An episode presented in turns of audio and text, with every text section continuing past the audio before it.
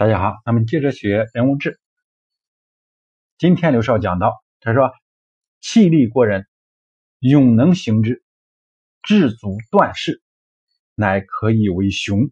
韩信是也。”他说呀，这个如果一个人呢胆量超过众人，同时呢又有勇气把所谋略的谋划的事情付诸行动，智慧呢又足以在混乱的事物当中。进行决断，当机立断，这样的人呢，可以称为雄才。谁是这样的人呢？他讲到，韩信就是这样的人。韩信呢，也是汉初的三杰之一。呃，上次呢，咱们说到了这个三杰之一的张良，那么另一杰是谁呢？那就是萧何。所以这个韩信、张良、萧何并称为。汉初的三杰，三个杰出的人物。那么刘少讲到呢，韩信呢可以称为雄才。韩信呢可以说也是西汉的开国的功臣，也是中国历史上杰出的一种军事家。军事家，他被称为这个汉初三杰，就是与萧何和张良。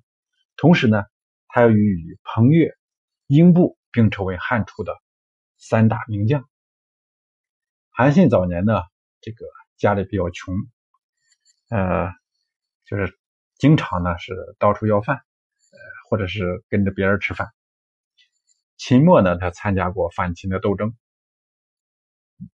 投奔项羽。后来呢，经过这个夏侯婴的这个推荐，呃，拜这个直隶都尉，但是呢。呃，项羽呢对这个韩信并没有重用。后来呢，萧何向刘邦保举韩信，于是呢，刘邦呢就拜韩信为大将军。韩信呢对刘邦分析了楚汉双方的这种形势，举兵东向，三秦可以夺取。刘邦采纳了这一建议，立即做出了部署，很快呢就占领了关中。在这个秦汉战争中啊。韩信发挥的是卓越的这种军事才能，平定了魏国，又背水一战击败这个代、赵，之后呢，他又北上降服了燕国。呃，韩信呢，就是呃，后来呢被拜拜为相国，率兵击起，攻下临淄，并在这个呃渭水这个地方啊，全歼了这个二十万楚军。于是呢，刘邦啊立韩信为齐王，齐王。呃，汉朝建呃建立之后呢，这个就被解除了兵权。咱们听说过这个故事，叫被九十兵权，是吧？就是韩信被解除了兵权。韩信也是中国这个军事思想史上啊，呃比较有代表的人物，被萧何誉为呢国士无双。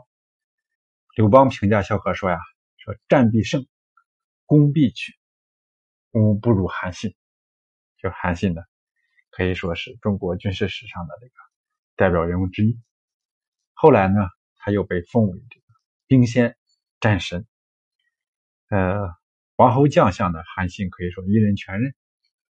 但是呢，这个呃，国士无双，功高无二。”嗯，略不出，略略不是呃，这个事出，只是楚汉时代啊对他的这个极高的一个评价，极高的一个评价。呃，但是后来呢，被解除兵权，又被这个吕后啊所杀，这是他的这个过程。韩信呢，可以成为一个雄才，雄才。他所以呢，在这个。嗯，可以说能屈能伸啊，就是胆略又过人。呃，咱们也听说过“胯下之主”这个这个成语，说的也是韩信平民的时候了。